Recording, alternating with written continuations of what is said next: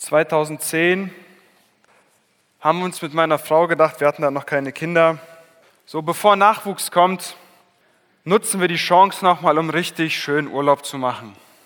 Wir machen nochmal Urlaub, wir fahren irgendwo hin, wir fliegen irgendwo hin, wo wir tauchen können und nochmal ja, etwas tun, was wahrscheinlich dann mit Nachwuchs schwieriger wird. Und wir haben uns umgeguckt, wo kann man hinfliegen, was nicht zu teuer ist und doch zum Tauchen genial. Und wir sind aufs Rote Meer gekommen, Ägypten, ähm, hier Werbung fürs Rote Meer, wundervoll, das, was man da sehen kann. Aber wo, was ich eigentlich sagen will, ist, wir haben hat uns gesagt, wenn ihr nach Ägypten fliegt, dann sucht euch wirklich ein gutes Hotel aus. Und so haben wir gesucht und haben dann gesagt, okay, wir buchen ein Fünf-Sterne-Hotel, um auf Nummer sicher zu gehen, dass wir keine bösen Überraschungen haben. Und wir haben gebucht und sind hingeflogen. Und dann kommt man auf eine Straße, ich weiß nicht, einen Kilometer lang fährt man durch Palmen und dann steht man vor diesem gewaltigen Hotel. Echt schön. Wir sind später mit dem Boot außen die Küste lang gefahren zum Tauchen und dann war auch unser Hotel sichtbar und haben gesagt, boah, das ist echt ein schönes Hotel. Aber als wir uns dann drin etwas näher umgeguckt haben, haben wir festgestellt, hm, fünf Sterne, die müssten wir suchen. Ähm, die Zimmer stinken nach Zigaretten, Freundlichkeit der Mitarbeiter haben wir uns doch irgendwie anders vorgestellt und auf das Essen habe ich an einem Abend einfach komplett verzichtet. Außen hui, innen fui. Das war das Hotel. Und so ähnlich lautet meine Überschrift heute dieser Predigt, aber umgedreht. Innen hui, außen fui. Das ist nämlich das, was Paulus hier oder die Art, wie Paulus hier eigentlich die Gemeinde in Thessalonich beschreibt.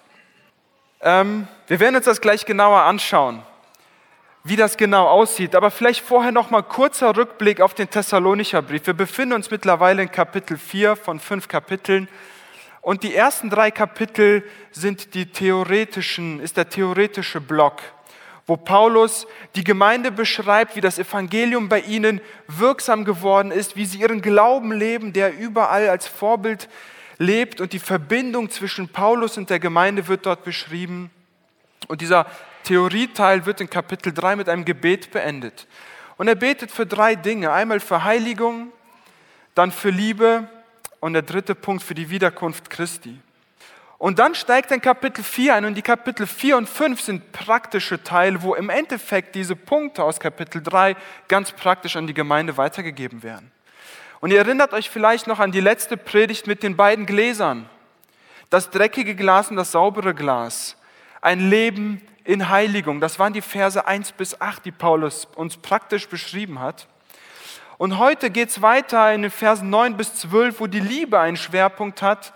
Und in der nächsten Predigt über den Thessalonicher Brief werden wir uns mit dem Thema Wiederkunft Jesu beschäftigen. Aber bleiben wir heute bei diesem Thema Liebe und ein Aspekt, der noch mit hinzuspielt in den Versen 9 bis 12. Und es sind eigentlich zwei Teile. Verse 9 und 10 beschreiben das, diesen Punkt in den Hui und die Verse 11 und 12 beschreiben die Gemeinde mit außen Fui. Aber gucken wir erstmal in das innere Leben an, die Verse 9 und 10. Ihr dürft gerne mitlesen, die Predigt mitverfolgen. 1. Thessalonicher Kapitel 4, die Verse 9 und 10. Über die Bruderliebe aber braucht man euch nicht zu schreiben, denn ihr seid selbst von Gott gelehrt, einander zu lieben. Und das tut ihr auch an allen Brüdern, die in ganz Mazedonien sind. Wir ermahnen euch aber, ihr Brüder, dass ihr darin noch mehr zunehmt. Es geht um die Bruderliebe, die Liebe unter Christen, die Liebe innerhalb einer Gemeinde, der Umgang miteinander, die Liebe untereinander, unter Menschen, die Jesus Christus kennen, die an ihn glauben und überzeugt sind davon, dass er der Retter ist. Und nicht nur innerhalb der Gemeinde, sondern es wird hier ausgeweitet und Paulus sagt, und bei euch wird sogar sichtbar in ganz Mazedonien. Das heißt, ihre Liebe ist in ganz Mazedonien unter den Christen bekannt geworden. Ihre Liebe zu anderen Christen. Es war gut und sie haben es ausgelebt, so dass Paulus hingeht und sie dafür lobt. Es ist schön zu sehen, dass Paulus auch Lob aussprechen kann, denn wir lesen viel von Tadel. Und doch hier gibt er diese Gemeinde ein Lob. indem er sagt, diese Bruderliebe, die wird sichtbar. Die Thessalonicher haben nicht in, ihre, in ihrer Kirche, in ihren Häusern Schriftzüge gehabt mit Liebe deine Nächsten und Jesus ist die Liebe und nach außen haben sie es nicht getan, sondern sie haben es praktisch umgesetzt. Die Thessalonicher haben sich, sind sich untereinander mit Liebe begegnet. Und Lob tut gut und Lob ermutigt. Man fragt sich vielleicht dieser erste Satz in Kapitel im Vers 9 über die Bruderliebe, aber braucht man euch nicht zu schreiben. Das ist irgendwie ein Widerspruch. Paulus schreibt, eigentlich muss man das nicht erwähnen und doch schreibt Paulus darüber. Warum macht er das? Das ist ein Stilmittel, das Paulus benutzt, um eigentlich nochmal deutlich zu machen, es, ihr macht es wirklich gut. Eigentlich nicht erwähnenswert, doch möchte ich darauf nochmal eingehen. Aber es ist wirklich gut, wie ihr das tut. Und er lobt sie. Lob tut gut und Lob ermutigt. Und Andi hat schon in der Begrüßung mit Lob eingestimmt für den Samstag, wo ihr hier aktiv wart. Und ich möchte dieses Lob ein bisschen erweitern. Im Namen der Gemeindeleitung möchten wir einfach diese Möglichkeit nutzen, wo Paulus die Gemeinde lobt, einfach mal euch an die Gemeinde Trost auf ein Lob auszusprechen. Es gibt viel, das wir sagen könnten. Ähm, ich möchte das auf drei Punkte beschränken. Das eine ist das, was Andi gerade schon erwähnt hat. Ihr seid eine Gemeinde, in der es viele Menschen gibt, die sich intensiv im Dienst einbringen, um anderen Menschen zu dienen. Die, die Sachen, die Andi genannt hat mit dem Kochen am Freitag, ist eines von vielen Beispielen, wo Menschen sich aktiv hier in der Gemeinde einsetzen, damit das Evangelium verkündigt werden kann, damit es anderen Menschen gut geht. Ihr seid eine Gemeinde, die es finanziell möglich macht, dass wir dieses Gemeindehaus haben, dass es möglich ist, dass wir einen oder dass wir als Gemeinde Angestellte haben können, die sich um die Belange der Gemeinde kümmern und trotzdem noch finanziell Projekte unterstützen können. Dafür ist ein Lob wert. Und ihr seid eine Gemeinde, die für die Leitung betet, die uns fragt, wie es uns geht, wofür man beten kann. Das ermutigt. Danke. Danke dafür. Nehmt diese Punkte als Lob, denn auch Lob tut gut. Werdet damit nicht überheblich, aber nehmt sie als Lob an und seid ermutigt für das, was ihr hier in der Gemeinde tut und leistet. Aber wir möchten auch in dieser Bruderliebe irgendwo noch mal ein bisschen tiefer eintauchen, was Paulus hier noch dazu sagt und warum sie hier bei den Thessalonichern so relevant wird oder so interessant ist. Er sagt ihnen, ich brauche euch nicht darüber zu schreiben und ich muss euch nicht erklären, wie sie funktioniert, denn ihr habt einen Lehrer, der euch das beigebracht hat. Und das ist Gott. Gott hat euch gelehrt, wie ihr das tun sollt. Und man mag sich fragen, wie funktioniert das? Wie hat Gott einer Gemeinde gezeigt, so sollt ihr Liebe untereinander ausüben?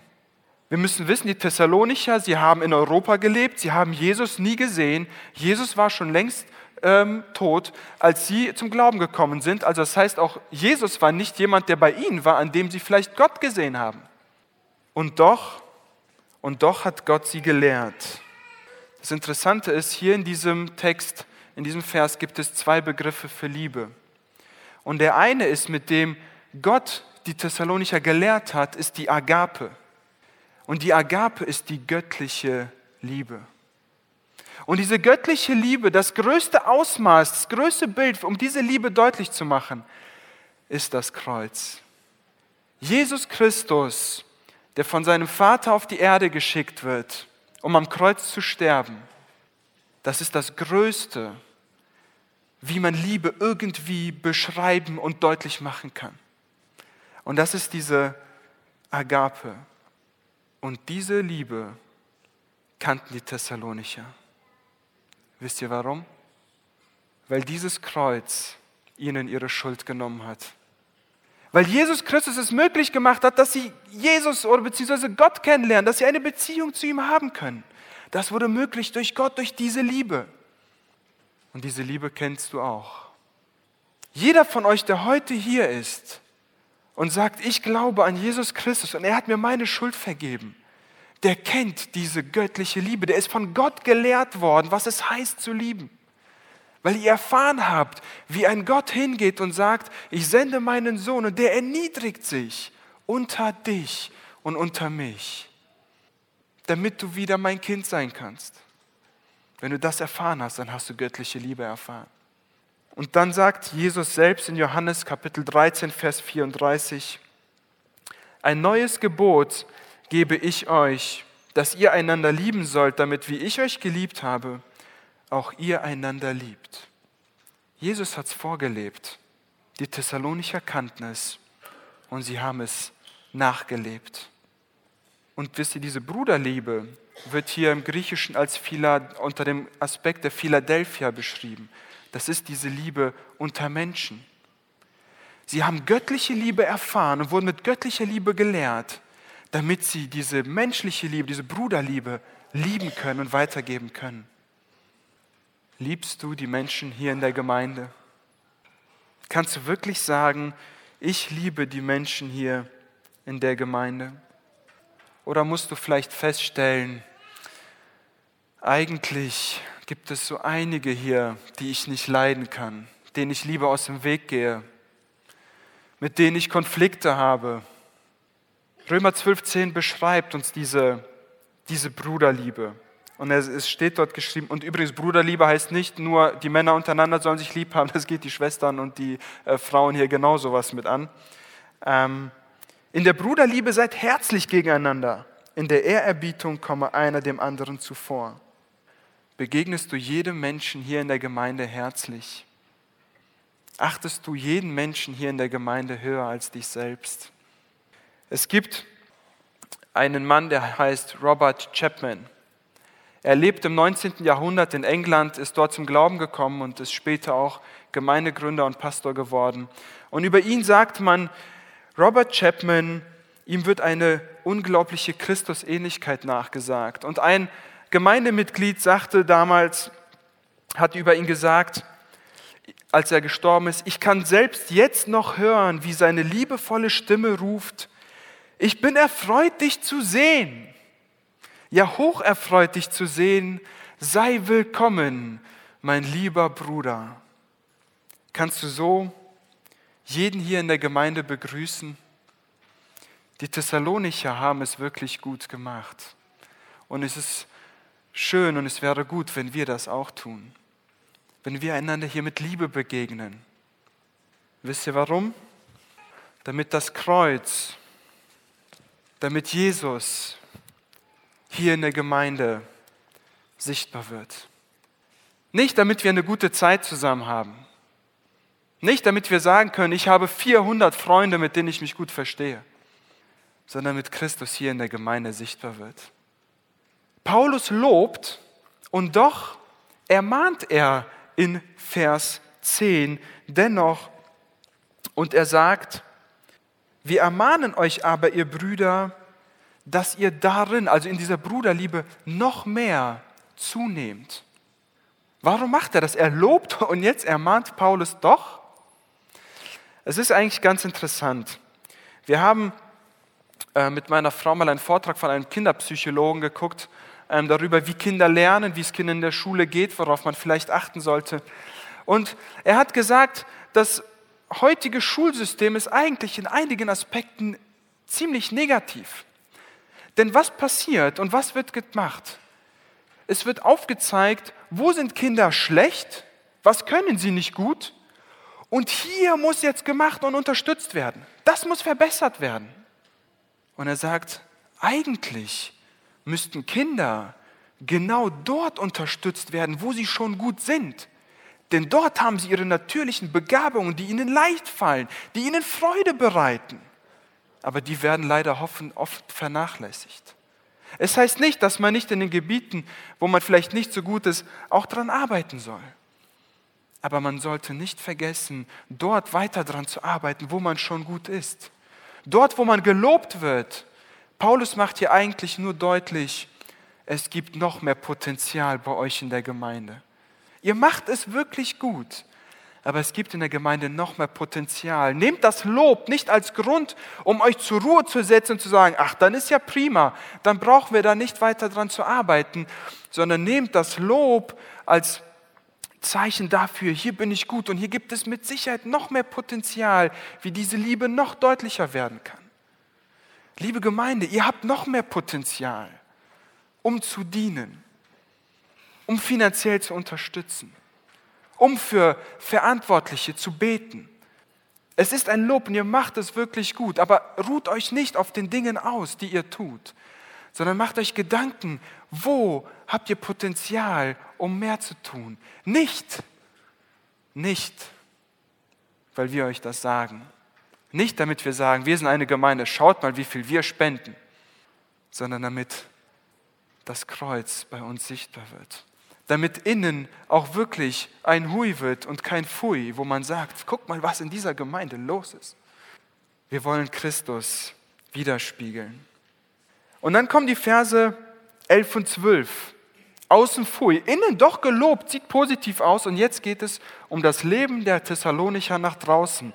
Ich lese die Verse 11 und 12. Und eure Ehre darin sucht, ein stilles Leben zu führen, eure eigenen Angelegenheiten zu besorgen und mit euren eigenen Händen zu arbeiten, so wie wir es euch geboten haben, damit ihr anständig wandelt gegenüber denen, außerhalb der Gemeinde und niemand nötig habt. Um diesen Text zu verstehen, müssen wir einmal die Problematik äh, nachvollziehen, die in dieser Gemeinde geherrscht hat. Wir haben schon in den letzten Predigten in Thessalonich immer wieder gemerkt, es kommt immer wieder der Gedanke der Auferstehung Jesu wieder. Er kommt, Paulus erwähnt ihn immer wieder, weil es ein großes Thema für die Thessalonich war. Jesus Christus kommt wieder. Und jetzt haben die Thessalonicher sich gedacht, Moment mal, wenn Jesus Christus wiederkommt, und das kann ja schon morgen sein, wir wissen ja den Zeitpunkt nicht, ja, dann muss ich mir ja gut überlegen, was ich tue, beziehungsweise was ich nicht tue. Und sie sind ziemlich schnell auf den Zweig gekommen, ja, dann gehe ich nicht mehr arbeiten. Das lohnt sich doch nicht. Warum denn? Jesus kommt morgen wieder, gut, nächste Woche. Aber dann brauche ich doch nicht mehr arbeiten zu gehen. Wofür denn?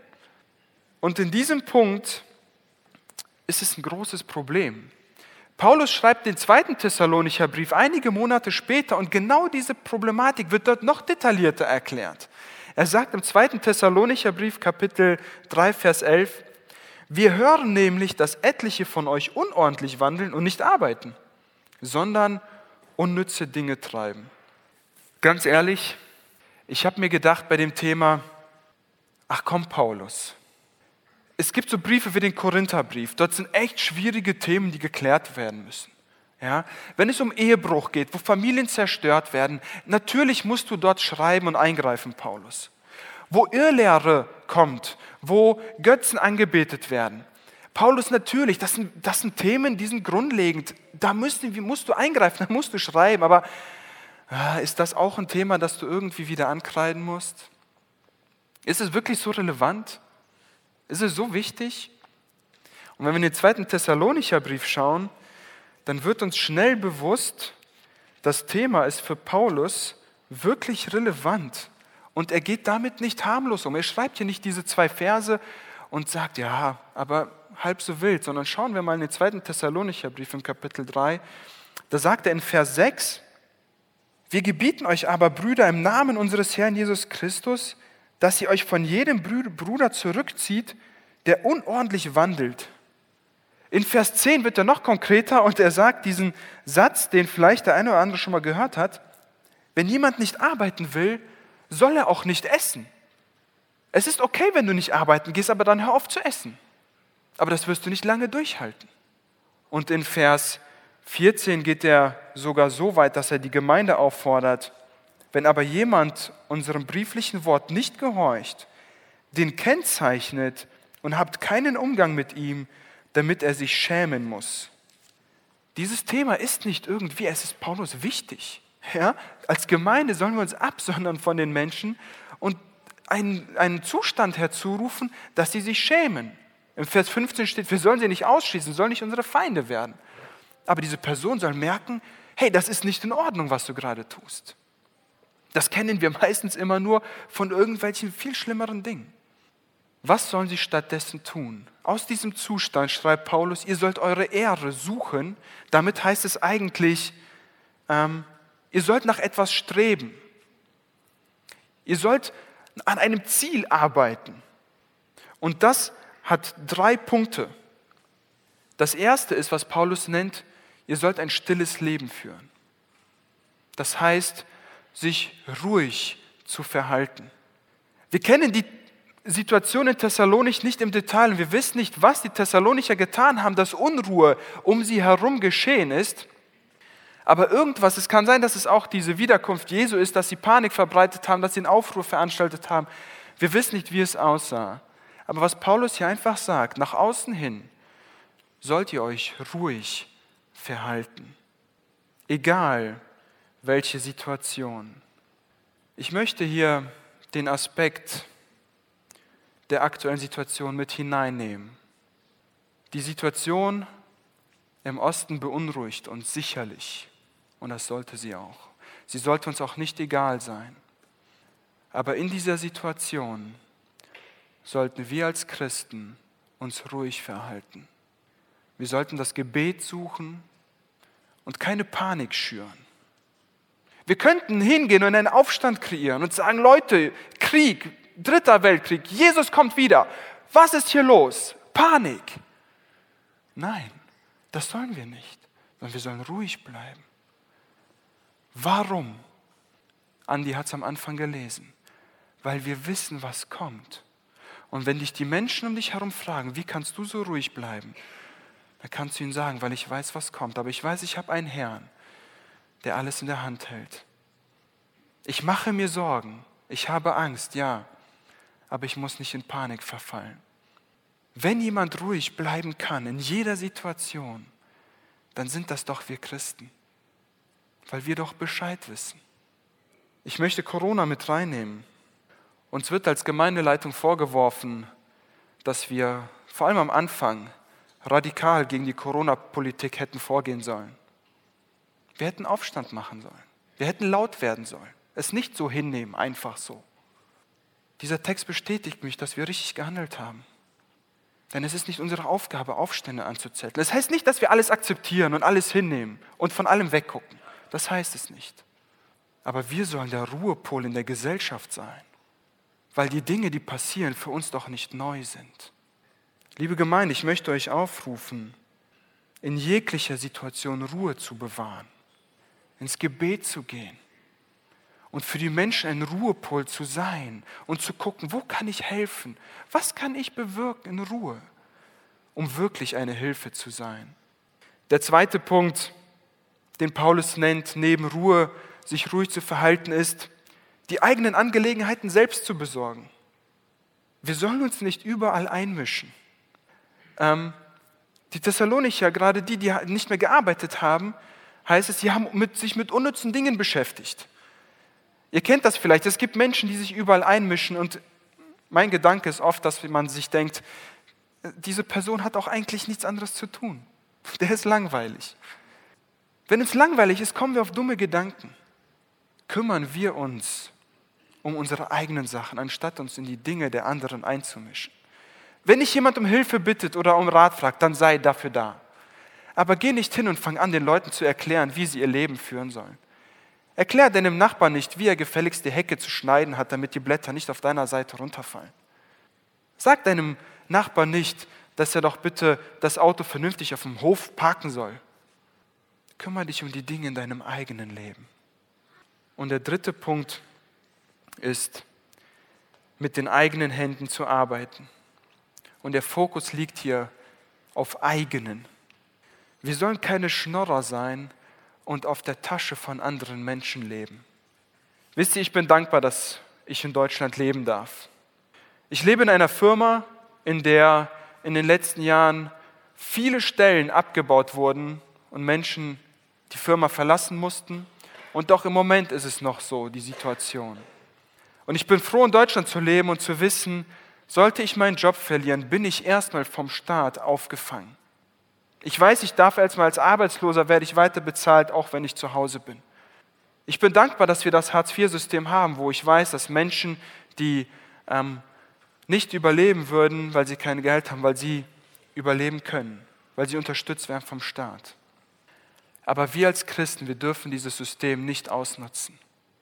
Wir dürfen dieses System nicht ausnutzen. Wir dürfen dankbar sein, wenn wir arbeitslos werden, dass wir aufgefangen werden. Aber wir können uns nicht hinsetzen und sagen, ja, Moment mal, ich bin zu Hause und das Geld kommt ja trotzdem auf mein Konto. Ich bleibe hier sitzen. Und wir leben auf der Tasche von anderen Menschen, die arbeiten gehen und die Steuern bezahlen. Paulus sagt hier, nein, das sollt ihr nicht. Noch dazu sind wir als Menschen nicht dazu geschaffen. Wir sind zum Arbeiten geschaffen. Schaut mal in 2. Mose, in 1. Mose Kapitel 2, Vers 15, dort heißt es, und Gott der Herr nahm den Menschen und setzte ihn in den Garten Eden, damit er ihn bebaue und bewahre. Der Garten Eden, es gab den Sündenfall noch nicht. Das Leben ist wundervoll, dieser Garten, Gott ist mit den Menschen. Aber sie bekommen eine Aufgabe, sie bekommen einen Auftrag, sie sollen arbeiten, sie sollen etwas tun, sie sollen kreativ werden. Und Paulus selbst lebt es den Thessalonichern vor. Wir haben es in Kapitel 2 gesehen, wie Paulus das Evangelium nach Thessalonich bringt, wie er arbeitet. Und im 2. Thessalonicher Kapitel 3, auch in den Versen 7 bis 9, beschreibt Paulus Folgendes. Ihr wisst ja, wie ihr uns nachahmen sollt, denn wir haben nicht unordentlich unter euch gelebt. Wir haben auch nicht umsonst bei jemand Brot gegessen, sondern mit Mühe und Anstrengung haben wir Tag und Nacht gearbeitet, um niemand von euch zur Last zu fallen. Nicht, dass wir kein Recht dazu hätten, sondern um euch an uns ein Vorbild zu geben, damit ihr uns nachahmt. Paulus hat es ihnen vorgelebt. Er ist zu ihnen gekommen und der Herr sagt, ich hätte das Recht zu kommen, zu sagen, so, ich bin jetzt hier, ich erzähle euch das Evangelium und ihr bezahlt mich bitte. Ich brauche Brot, ich habe das, ich habe diese Anforderung. Es wäre so, als wenn wir heute Missionare ins Ausland senden, ähm, als wir damals als Wiener und Ben zum Beispiel ähm, nach Papua-Neuguinea ausgesendet haben. Wir würden sie dahin senden in den, in den Stamm und würden sagen, geht dorthin und sagt denen, die sollen euch bezahlen, damit ihr ihnen das Evangelium verkündet. Und lebt auf deren Tasche. Nein, wir sollen uns gegenseitig unterstützen, sollen das möglich machen. Aber dieses Prinzip gilt auch heute hier. Wir sind hier in Trostorf, damit das Evangelium weitergegeben wird und nicht, damit wir auf der Tasche der anderen Menschen leben. Was ist die Folge, wenn diese drei Dinge passieren? Oder warum sollen sie genau diese drei Punkte, die Paulus hier anspricht, ähm, tun? Und Vers 12 beschreibt es und er sagt, damit ihr anständig wandelt nach außen hin, ja, also wir befinden uns wirklich mit dem Blick nach außen, außerhalb der Gemeinde, an Menschen, die nicht an Jesus glauben. Und damit ihr niemand nötig habt außerhalb der Gemeinde. Aber warum ist das Bild nach außen wirklich so relevant? Sollen die Menschen denken, oh Mann, die sind fleißig, guckt euch den an, wie er sich einsetzt, was für ein motivierter, fleißiger Arbeiter das ist? Nein, es geht um die Verkündigung des Evangeliums. Liebe Gemeinde, lieber Christ, unser Bild nach außen ist nicht egal. Vielleicht denkst du dir manchmal, was geht es meinen Nachbarn an, was ich denke und was ich tue? Was interessiert es meinen Arbeitskollegen, wie ich lebe? Der soll sich um sein Zeug kümmern und ich kümmere mich um meins. Wisst ihr, wir werden beobachtet von außen. Und dieser Lebensstil, den die äh, Thessalonicher leben, ist von außen Pfui. Er spiegelt Christus nicht nach außen wider. In unserem Bild, in unserem Leben nach außen geht es wieder um das Kreuz und um Jesus. Im anständigen Wandel, er ist eine Grundlage. Die Menschen sehen an uns, an uns Christen sehen sie Christus. Deswegen heißen wir Christen, weil wir sein Spiegelbild sind. Die, die hier auf der Erde als seine Vertreter sind. Und ich möchte einen Rückblick auf letzten Sonntag, auf die Predigt vom David Kröker werfen. Erinnert ihr euch an das Bild, das er gebraucht hat, wo Jesus in das Boot des Petrus steigt, zu ihm ins Boot, um ihn zu gewinnen und nicht sagt, Petrus, komm raus, komm zu mir. Er geht zu ihm, um ihn zu gewinnen. Wenn wir Menschen für Jesus gewinnen möchten, können wir nach außen hin nicht so wandeln, als wenn Christus in unserem Leben keine Rolle spielt. Wir können nicht unserem Arbeitskollegen von Jesus erzählen und auf der anderen Seite gehen wir hin und nehmen uns Material aus der Firma mit. Wie sollen wir das übereinspringen? Jesus und Diebstahl. Die meisten haben in der Grundschule schon gelernt, dass ähm, wir nicht stehlen sollen. Das steht in den zehn Geboten. Wie wollen wir unserem rechten Nachbar sagen, Jesus hat dich lieb, ich glaube an Gott, komm mal zur Evangelisation. Und im nächsten Satz sagst du ihm aber, oh, der Nachbar auf der anderen Seite, ne, der nervt mich wirklich. Wie, wie, wie soll man das in Einklang bringen? Das funktioniert nicht. In Kolosser 4, Vers 5 heißt es, wandelt in Weisheit denen gegenüber, die außerhalb der Gemeinde sind und kauft die Zeit aus. Warum soll unser Wandel nach außen hin mit Weisheit geschehen? Um die Zeit auszukaufen. Wofür? Um die Menschen für Jesus zu gewinnen. Robert Chapman, den ich vorhin schon mal erwähnt habe, er hat Folgendes gesagt. Er hat, ähm, als er sich bekehrt hat, hat man ihn gebeten, nochmal zu predigen. Und er hat angefangen zu predigen. Man hat ihm gesagt, ah, es ist nicht ganz so dein Ding, lass es besser sein mit dem Predigen. Dann hat er gesagt, das ist okay für mich. Er sagte, es gibt viele, die Christus predigen, aber nicht sehr viele, die Christus leben. Mein großes Ziel wird sein, Christus zu leben. Und ich möchte euch ermutigen, sein Buch zu lesen. Und ihr werdet erfahren, wie er Christus gelebt hat. Und der zweite Punkt neben diesem anständigen Wandel ist, warum wir diese drei Punkte, diese praktischen leben sollen, ist, damit wir niemand nötig haben außerhalb der Gemeinde. Weil Paulus sagt, wie kann es sein, dass wir Gott als Vater haben, der uns versorgt und wir sind abhängig von Menschen, die Gott nicht kennen. Das kann doch nicht wahr sein. Wenn wir jemand nötig haben oder wenn wir Hilfe brauchen, dann sind wir füreinander da als Gemeinde. Aber wenn wir einen Lebensstil als Gemeinde leben, ohne den wir mit der, ohne die Außenwelt nicht zurechtkommen, weil sie uns unterstützen müssten, dann stimmt hier was nicht. Letztendlich sollen wir Salz und Licht sein. Wir sollen mit unserem Leben ein Fundament leben, mit dem wir das Evangelium verkündigen können. Bevor wir diesen Punkt mit außen abschließen, ähm, möchte ich einmal kurz rauszoomen und einmal das grundsätzliche System, äh, Problem betrachten. Was ist denn eigentlich das Problem hier?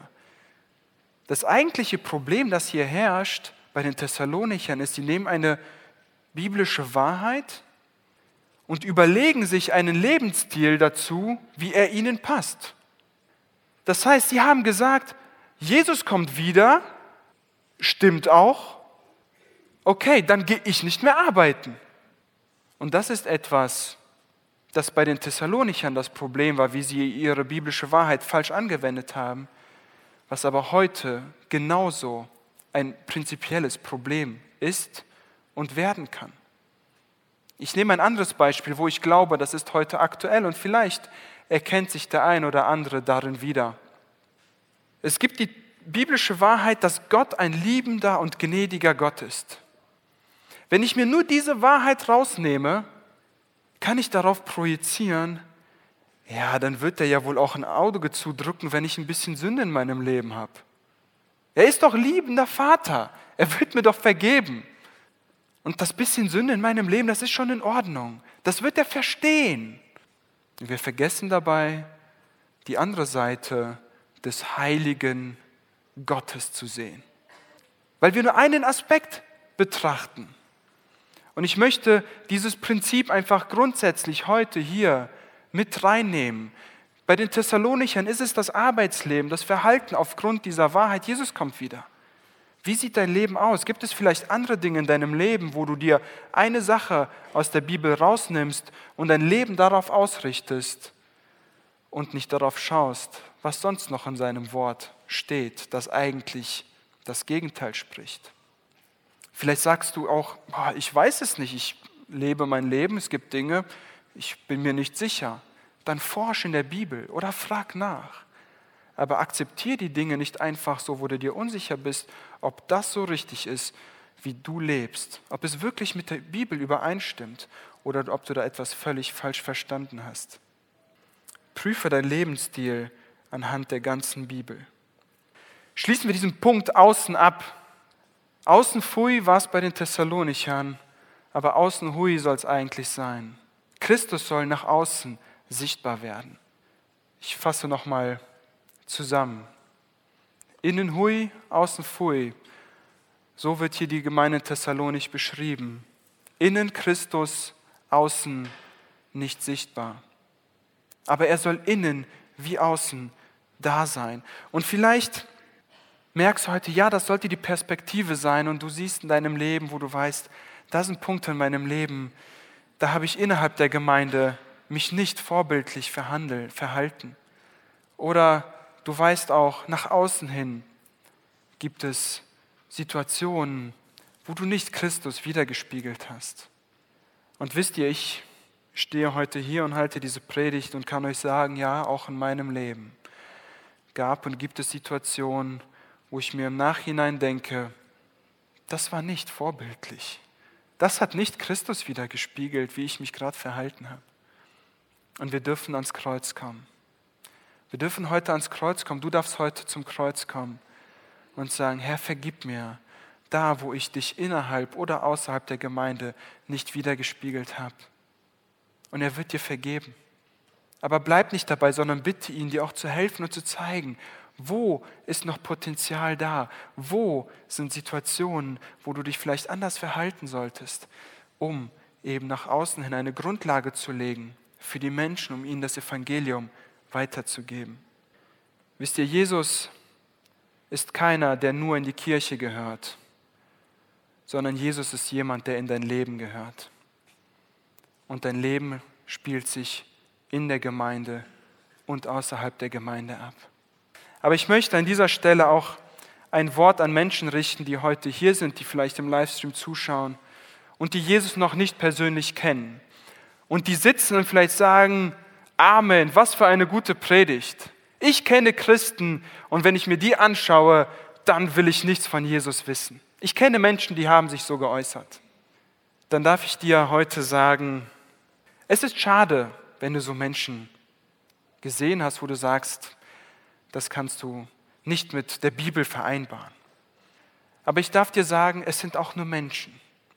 Wir sind alle nur Menschen, die ihre Fehler haben und die hier kein perfektes Leben auf der Erde leben. Und deswegen möchte ich dich auf Jesus hinweisen. Wenn du wirklich jemanden wissen willst, der dir ein Vorbild ist und eine Grundlage ist, dann schau in die Bibel. Lies die Evangelien und du wirst Jesus kennenlernen. Er ist auch nur unser Vorbild und wir als Christen, ja, wir möchten ihm ähnlicher werden, wir möchten in Heiligung leben, wir möchten vorbildlich leben, aber wir sind nur Menschen hier auf der Erde. Aber lern Jesus kennen und du lernst diese göttliche Liebe kennen, die dir eine Grundlage gibt, damit du nach außen und nach innen ein Vorbild sein kannst. Ich lade dich ein zum Gespräch. Nach, der, nach dem Gottesdienst gibt es die Möglichkeit zu reden und Fragen zu stellen. Du kannst zu mir kommen, zu einem der Pastoren. Wir können über Jesus reden, über ihn austauschen. Wer war er eigentlich? Wie hat er wirklich gelebt? Wo du vielleicht enttäuscht wurdest von Christen. Wenn jemand dir zeigen kann, was wirkliche Liebe und ein vorbildliches Leben ist, dann ist es Jesus. Und ich lade dich ein, lern Jesus kennen. Wir werden jetzt eine Zeit haben der Stille, eine Minute lang. In der Zeit kann die Band gleich nach vorne kommen. Aber in dieser Minute darfst du dir einfach in Ruhe Gedanken machen über dein Leben. Ist das Kreuz innen sowie außen in deinem Leben sichtbar? Oder gibt es Punkte, wo du sagst, ich möchte hier ans Kreuz, ich brauche Vergebung, du kannst sie heute bekommen. Aber vielleicht bist du auch hier und du kennst Jesus nicht. Dann hast du auch hier die Zeit, die Möglichkeit, eine Entscheidung für Jesus zu treffen. Lass uns jetzt eine Zeit der Stille haben.